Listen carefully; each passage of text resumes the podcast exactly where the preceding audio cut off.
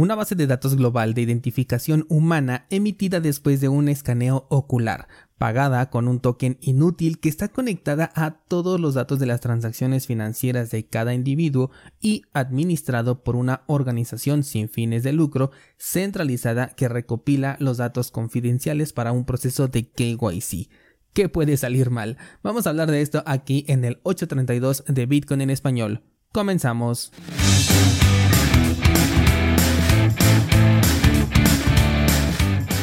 Voy a iniciar este episodio contándote sobre una iniciativa interesante con la que me encontré y se llama LNVPN, que no es otra cosa que una VPN, un servicio de VPN que puedes pagar con Lightning Network. Lo que propone este desarrollo, que por cierto es de código abierto y puedes revisar su código directamente en el, GitHub, oficial, es eh, proveer un servicio de VPN pagado con Bitcoin para poder incrementar de esta manera el nivel de privacidad al momento de la contratación. Que si bien Bitcoin no es realmente privado, si lo sabemos utilizar no ligaría nuestra identidad a la transacción, además de que utilizaría Lightning Network, que es una red en donde no existe la blockchain, que es la que le da precisamente esta transparencia a Bitcoin. Si quieres profundizar en esto, puedes checar el curso de Bitcoin sin KYC en cursosbitcoin.com. Las carteras compatibles hasta este momento son Phoenix, Moon, Breeze y Blue Wallet. Además, los planes que puedes contratar pueden ser desde una hora de servicio hasta un cuarto de año. Se trata de un modelo de únicamente paga lo que usas.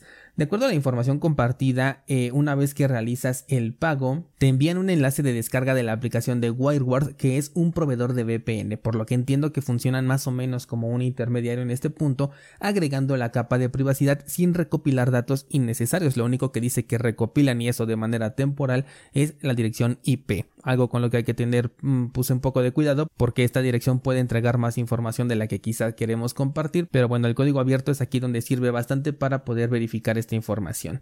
Se puede utilizar tanto en dispositivos móviles como en computadoras, pero en estas últimas hay que hacer un proceso adicional, no complejo, pero finalmente un proceso adicional.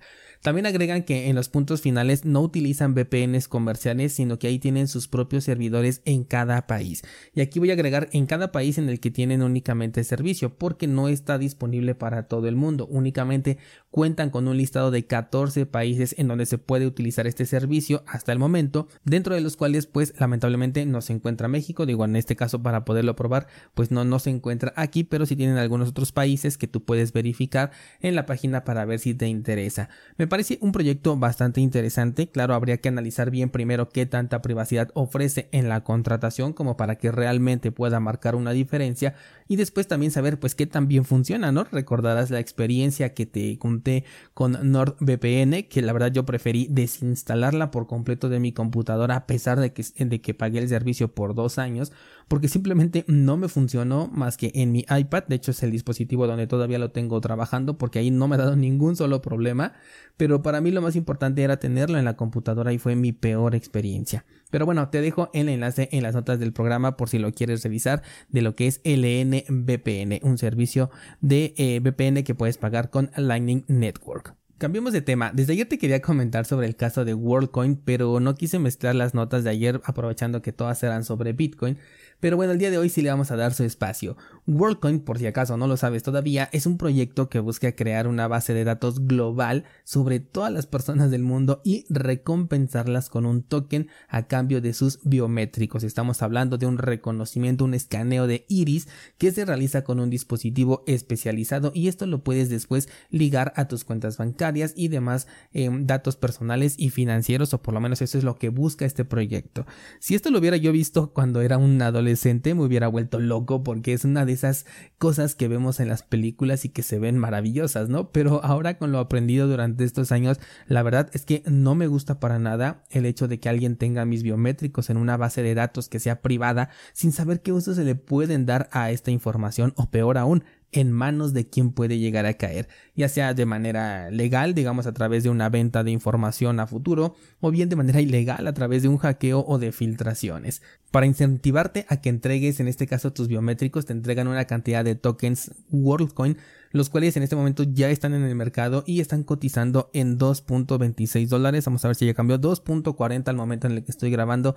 Está cotizando un precio bastante alto para un eh, token que acaba de salir pero hay que tener especial atención aquí porque el suministro inicial de tokens lanzado es bastante pequeño, una estrategia bastante conocida ya en este sector cripto que se utiliza con el objetivo de incrementar el precio, pero una vez que los tokens ya sean lanzados en su totalidad, el precio pues seguramente se desplomaría, aunque la verdad es que no sé si será una salida paulatina de los tokens, o sea, una distribución controlada o una distribución espontánea de todo el circulante total. De cualquier manera, el camino sería el mismo, simplemente cambiaría la aceleración de este, no puede hacer más que bajar, solamente que a diferente ritmo. Y es que el token además no tiene ninguna utilidad, no tiene ningún valor real, solamente es el precio que le está dando ya sea la oferta y la demanda o incluso la manipulación del mismo, porque simplemente fueron creados estos tokens para ser regalados, al menos hasta este momento. Uno de los objetivos que tiene este proyecto es de promover una renta básica universal, un concepto con el que personalmente tengo mis dudas, ya que por un lado eh, entiendo que imprimir dinero para regalar aún siendo dinero fiat, que digamos tiene más valor que un token inventado como este, eh, tiene un impacto tanto negativo como inflacionario en lo que es la economía en general. Pero por otro lado también he escuchado opiniones opuestas que pintan como eh, útil esta distribución garantizada de dinero y dan argumentos que también me parecen interesantes, siempre y cuando, claro, se utilice con sabiduría. Yo me pongo a pensar, por ejemplo, si a los descentralizados nos entregaran una cantidad de dinero mensual, eh, pues muchos de nosotros lo utilizaríamos para comprar Bitcoin, por ejemplo, mes a mes. Eso para mí sería un uso inteligente de este ingreso adicional.